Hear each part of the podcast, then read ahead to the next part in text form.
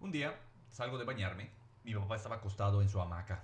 Estaba viendo una película en la cual salía un hombre de edad adulta, el cual decide convertirse en transvesti y empieza a vestirse de mujer a partir de ese momento. Era un hombre de familia, con hijos y toda la cosa.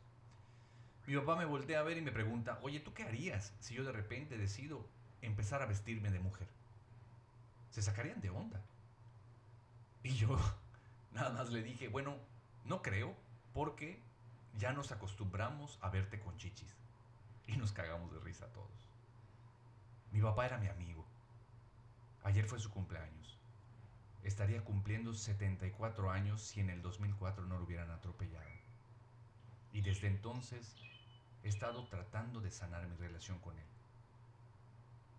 Cada vez que yo le preguntaba a mi papá si él estaba orgulloso de mí, él mientras sobaba mi espalda diciéndome que estaba grande mi espalda, qué grande está tu espalda, me decía.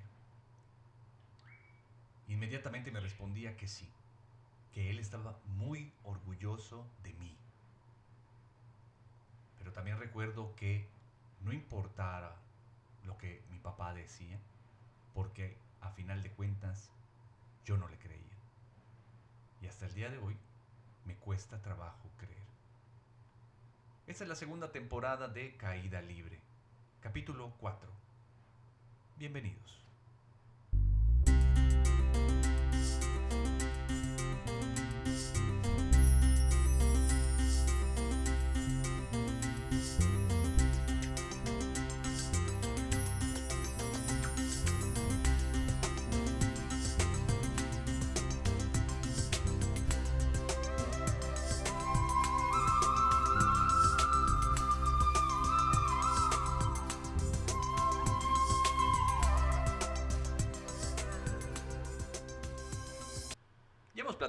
En podcasts anteriores la importancia de sanar la relación con papá. Para recordarles, pues lo importante es decirles que tu economía depende directamente de cómo esté tu relación con papá. Si entre tú y papá hay problemas en la relación, hay obstáculos en la relación, o mejor dicho, la relación no está bien establecida, tu economía se va a ver sumamente afectada. Este es el primer termómetro que nos puede servir para darnos cuenta cómo andamos con esta relación. El segundo es traernos al imaginario la presencia de papá. Utilizar los ojos de la mente y visualizar a papá parado frente a nosotros y ver qué es lo que sucede dentro. Si estamos generando eh, energía o estamos luchando, si hay conflicto dentro de nosotros. En mi caso personal, la economía es lo primero que me muestra que yo necesito continuar sanando la relación con papá. Porque económicamente no me va como a mí me gustaría que me fuera. Tengo muchos, muchas complicaciones a la hora de recibir dinero. Trabajo como negro. Planeo, me esfuerzo, tengo un montón de negocios, tengo un montón de entradas por todos lados, pero para que yo reciba dinero se puede convertir en una tarea titánica, ¿no? Y además no son las cantidades que yo necesito. Por lo general, cada vez que me entra dinero, me está sirviendo para pagar alguna deuda extra. Eso me está mostrando cómo está mi relación con papá. Yo llevo seis, no, no, no, ocho años en la Juanes University. Bueno, menos desde que hice mi viaje en el 2012, hice mi primer viaje, no, 2013 hice mi primer viaje a la India. Pero yo llego a la Juanes en el 2011. Y desde entonces, pues lo primero que te dicen es que necesitas sanar la relación con ambos padres. Y les prometo que empezando porque me conviene y segundo porque pues entras a la inercia del camino espiritual. He estado intentando sanar la relación con mamá y con papá como no tienen idea. La cosa es que estoy sumamente confundido. Estamos sumamente heridos tenemos un montón de ideas, tenemos un montón de condicionamientos y creencias y todo eso se interpone entre mi objetivo y todo mi esfuerzo. Por más que he intentado sanar la relación con papá, no ha alcanzado el éxito que yo he estado esperando. Que no quiere decir que no haya logrado avanzar en esto. Por supuesto que he avanzado y he avanzado muchísimo, tanto en la sanación con mamá como en la sanación con papá. Pero la enseñanza del día de ayer dice que en las relaciones el otro no importa. Y allí es donde termino de caer en cuenta de cuál es el gran inconveniente entre mi relación con papá y yo. Porque obviamente cuando uno empieza a sanar la relación con los padres, pues lo que está más a flor de piel son las heridas que uno tiene causada por la interacción con estas relaciones. Es decir, me duele que, mamá, que mamita me pegó, que me pellizcó, que me clavó sus uñas, que me regañaba, que me dijo groserías, que quería más a mis hermanitos, que de repente no confió en mí, que mil cosas, ¿no? Que hieren a este niño que creció relacionándose con mamá y con papá. Con papá, que porque no estuvo, que porque sí estuvo, que porque no fue a mi partido, que porque sí fue, que porque... un montón de cosas, ¿no? Que porque no fue lo que yo que esperaba que fuera. Un montón de ideas y consecuencias. Y vas soltando todas esas heridas. Y vas soltando, y vas soltando, y vas soltando las heridas. Y de repente te das cuenta que eres una cebolla, a la cual tienes que ir pelando y pelando y pelando y quitando todas las capas hasta que la cebolla completa desaparezca. Por eso la sanación con los padres es un proceso. Comienza y no tiene para cuándo terminar. Llevo tantos años haciéndolo y todo el tiempo descubro que hay cosas nuevas que seguir sanando con mamá y con papá. También ayer, domingo, me tocó eh, guiar un taller de liberación de ancestros. Y sentí la presencia de mi papá sentí la presencia de mi papá y era él mismo que me decía, oye, brother, tenemos que sanar, tenemos que sanar, tenemos que sanar. Y a mí me encantaría el poder sanar la relación con él. Me, podría, me encantaría poder decir, entre yo y mi papá la, la, relación está titinqui, ¿no? Pero como ya les dije, empezamos sanando las heridas que están de manera superficial y sobre todo lo que nos hicieron ellos a nosotros. Pero cuando nos toca empezar a sanar las cosas más profundas, empiezo a encontrarme con problemas tales como que no sé cómo, no sé cómo sanar esta parte o esta etapa en la relación con mi papá. ¿En qué etapa? En la que me doy cuenta de que él no tiene nada que ver, que el problema lo tengo yo, el problema entre la relación con mi papá y yo soy yo. Pero exactamente qué parte del yo, pues no sé qué sea. Les comentaba al principio del podcast de este, que mi papá siempre me dijo que estaba orgulloso de mí. Siempre me lo dijo. Yo le preguntaba esto y sobre todo lo empecé a preguntar más seguido cuando yo empecé a portarme mal. Cuando yo empiezo a convertirme en drogadicto, cuando empiezo a hacer o a obtener este tipo de conductas nocivas y destructivas sobre mí mismo, pues yo más necesitaba el amor y la aceptación de mis padres. Y mi papá jamás me la negó. Siempre que yo llegaba a preguntarle a mi papá, oye papá, ¿qué opinas de mí? Mi papá siempre tenía algo bonito que decirme. No, digo, gracias papá, ¿no? Pero el problema era que yo no me creía lo que él decía. Yo no me creía lo, lo que él opinaba sobre mí yo no me sentía digno del amor de mi papá. Yo no encontraba la manera de poder recibir ese amor. Definitivamente estoy seguro que esto tiene que ver con los inicios de mi vida, con los primeros años. ¿no?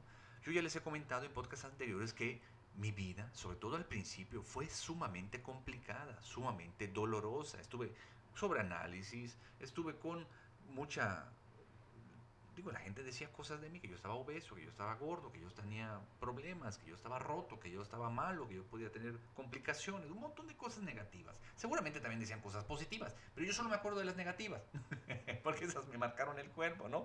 Cuando me tenían que sacar sangre, terminaban sacándome sangre de la aorta, ¿no?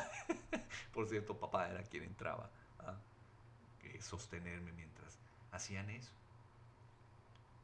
Entonces, definitivamente, cuando llega el momento de continuar la sanación con, con, los padres y se te acaban las heridas porque te das cuenta, tanto como adulto como niño, que realmente lo único que tus padres tienen para ti es amor y que el problema es que tú no sabes cómo recibirlo, pues no encuentras de dónde poder agarrarte para cambiar esa situación.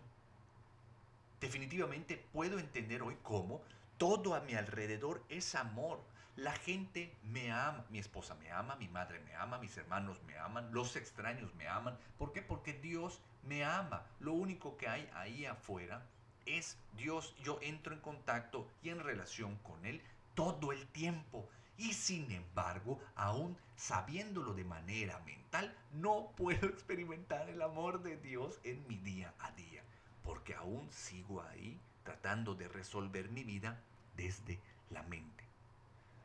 Desde que tengo mente, lo he tratado de hacer de esa manera. Por lo tanto, nunca he logrado vivir más, sobrevivir y además de una manera sumamente neurótica. Mi papá eh, era humano, por supuesto, y cometió también un montón de faltas.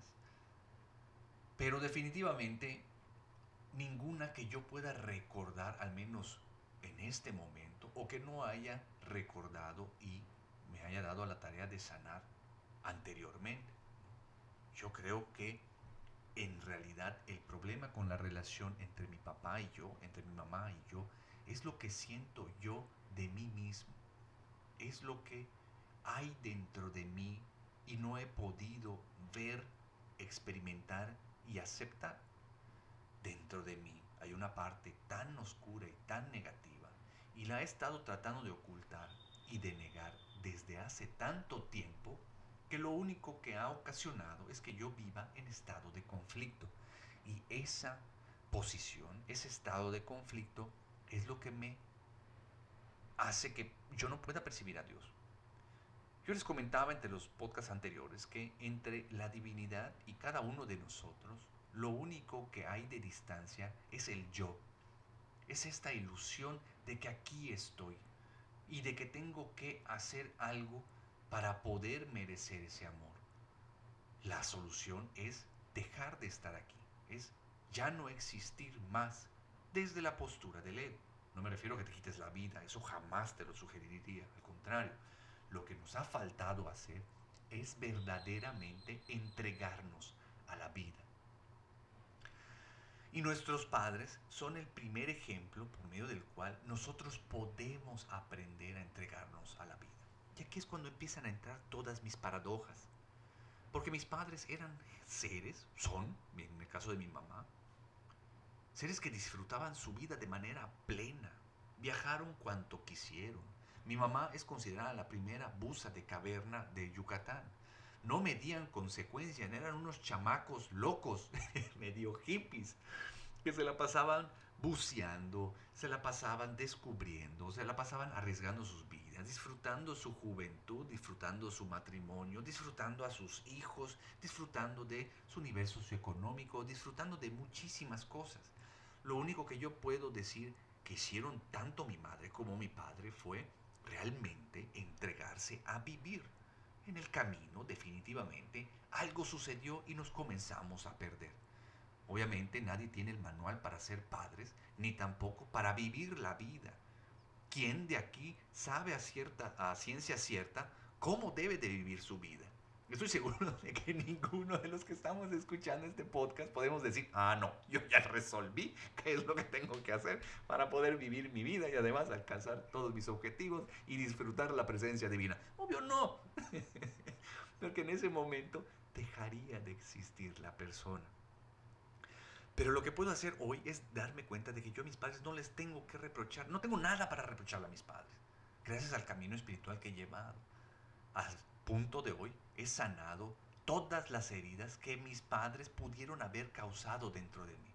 El problema ahora son las heridas que yo tengo sobre mí mismo y que reflejan a mis padres. ¿En qué sentido quiero decir esto? El hecho de que yo no me sienta lo suficientemente bueno para mi padre es problema mío, es idea mía. Porque mi padre me ha dicho una y mil veces que está orgulloso de mí, mi madre también. Y sin embargo, hay algo que no me permite terminar de creerlo. Y ese algo es imposible de desaparecer. Ese algo va a estar ahí mientras yo exista. Es la parte negativa que también me compone. Así como hay una parte que solo dice chuladas de mí. hay una parte que también dice pues cosas no tan bonitas y son parte del mismo fenómeno del yo. ¿Qué tengo que hacer para poder cambiar esa situación? nada. ¿Por qué? Porque no se puede cambiar. Y esto se los digo nada más en teoría. ¿Por qué? Porque yo no he logrado realmente avanzar mucho en esa área. Pero ¿qué es lo que dice Bhagavan que tenemos que hacer? ¿Qué es lo que nos sugiere mi divino avatar para poder seguir avanzando? Bhagavan lo que dice es que para sanar la relación con los padres, los hijos pueden ser muy útiles. ¿Cómo? Siendo hijos. Y esa es la parte que se me olvida. Para que les quede claro qué es lo que quiero decir con esto. Yo hoy quiero convertirme en un hombre de bien, quiero convertirme en el orgullo de mi padre. Quiero que mi papá realmente sienta orgullo de quien soy en este momento, sea donde esté que él esté. Quiero que mi mamá me vea y lo único que pueda sentir cuando me vea sea orgullo, sea alegría, sea coño, que se sienta chingona porque tuvo este príncipe de hijo. Pero ustedes creen que nuestros padres nos van a dejar de ver como a sus hijos algún día. La respuesta es que no. Yo siempre voy a ser el hijo de mi padre y el hijo de mi madre. Y cuando me refiero al hijo, me refiero a eso que ellos dieron vida y comenzó siendo una idea y después se transformó en un pedazo de su corazón, el cual tuvieron que cuidar durante toda su vida, porque hasta el día de hoy me tiene que estar cuidando a mi madre, porque si no algo pendeja y media. Pero lo que voy es que a mí se me olvida ese pedo y de repente quiero convertirme en el cuidador de mi madre, en el cuidador de mi padre. Quiero convertirme en otra cosa más allá de el hijo de mi madre y de mi padre. Se me olvida que yo merezco su amor y su atención, pero también merezco su preocupación y su cuidado. Que yo necesito recibir sus consejos, que yo necesito recibir sus regaños y su cariño porque también es la manera en la que ellos me demuestran su amor y, muy importante, cumplen su papel como padres. Ellos en ningún momento pueden convertirse en mis hijos. Ellos en ningún momento pueden convertirse en mi pareja. Por ejemplo, mi madre pierde a mi padre muy joven. Y todo el mundo a mí me decía, es que ahora tú eres el hombre de la casa. Pues es que no quepo en ese papel.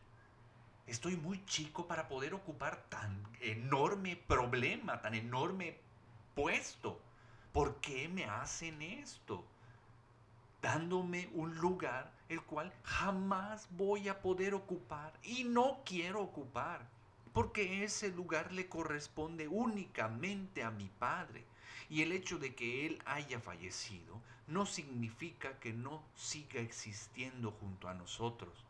Pero ahí va don pendejo queriendo jugarle al chingón, queriendo volverse el padre de todos mis hermanitos. Y lo único que pude descubrir fue que soy un padre muy mediocre. Porque cuando mis hermanitos me necesitaron no pude estar. Cuando la economía familiar me necesitó tampoco pude lograrlo. Cuando tuve que volverme la cabeza del negocio, la cabeza de la familia. ¿Quién?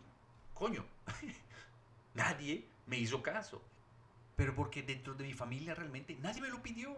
Todos, todo esto eran ideas que venían de fuera. Y estoy seguro que si yo le preguntara a mi padre, oye papá, ¿qué hago?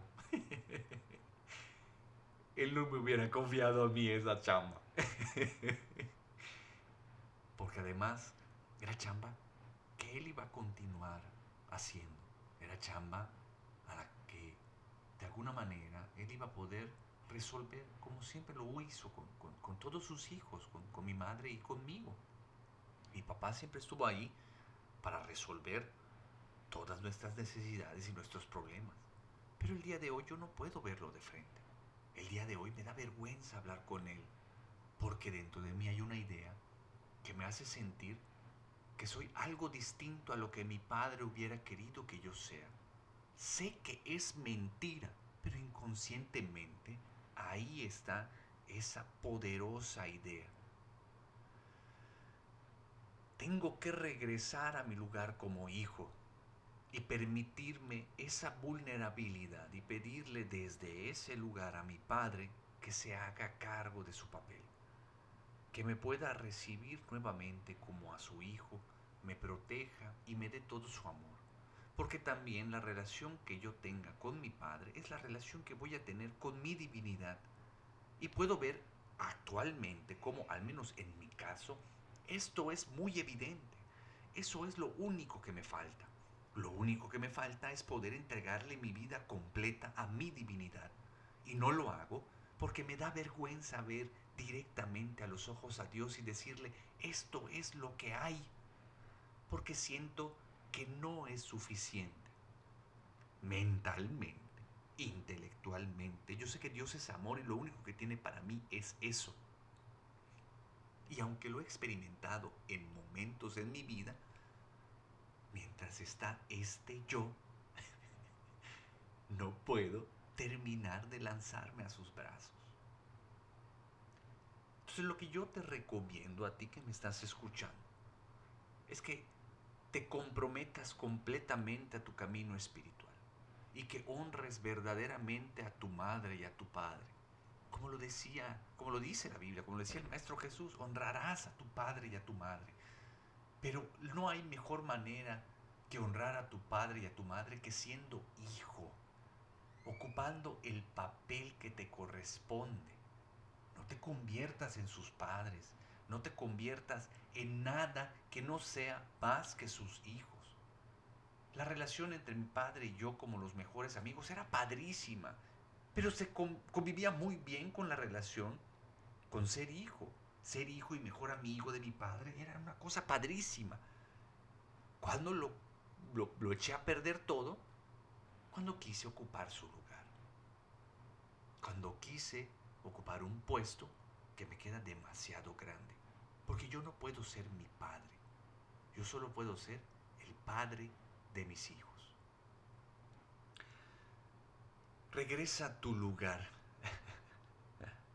Honra a tu padre y a tu madre. Conviértete en ese hijo que ellos necesitan y permítete recibir su consejo, su cariño, sus regaños, todo lo que tengan para ti, que a final de cuentas no es más que el amor de Dios traducido a sus capacidades. Deja de rechazarlo y comienza a abrazarlo. Llegará el momento en que sanes tanto la relación contigo mismo, aceptarás tu papel siendo este experimento, esta, este intento por, crear algo bueno de tus padres y comenzarás a conocerte y a amarte. Y entonces recibirás completo el amor de Dios.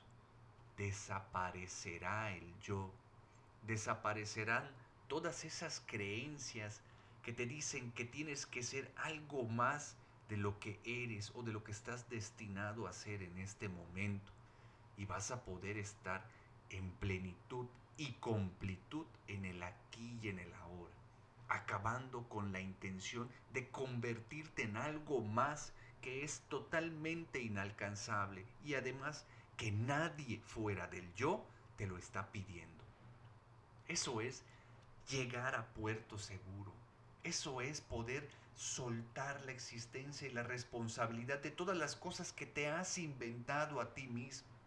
Es dejarte querer ocupar lugares imaginarios y alcanzar puntos y puestos y máscaras e identidades que no son reales y que tampoco te corresponden. Es poder frenar y recibir el abrazo de Dios en el aquí y en el ahora. Voy a continuar tratando de sanar esa relación conmigo mismo. Voy a tratar de continuar acercando y estrechando mi relación con Dios Padre, para que yo pueda entonces fundirme en un solo ser con Él y desaparecer completamente. Eso es lo que necesitamos todos. Llega el punto en el que el vivir mejor y encontrar paliativos para poder tener ciertas dichas durante nuestra existencia se vuelven vanas, se vuelven insuficientes. Llega el punto en el cual Dios está con los brazos abiertos, tratando de recibirte.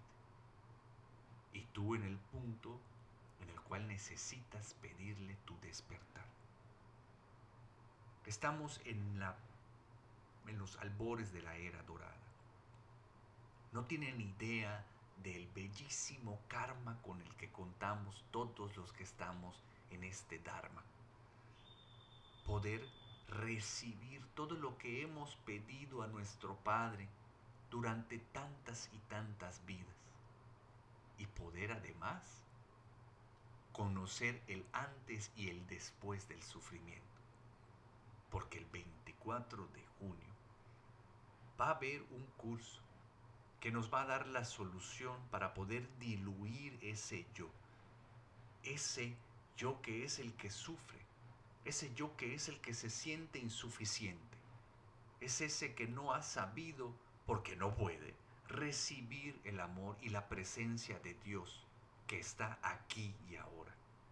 Tenemos que por fin ya soltar esa identidad, perder el miedo a desaparecer una idea no es nada más que liberar todo el potencial de la existencia en el cuerpo divino de Dios, lanzarnos a sus brazos y encomendarle la vida, darle la libertad completa de poder ser Él quien experimente el aquí y el ahora, quien experimente ser Carlos Cervera, quien experimente ser quien está escuchándome en este momento.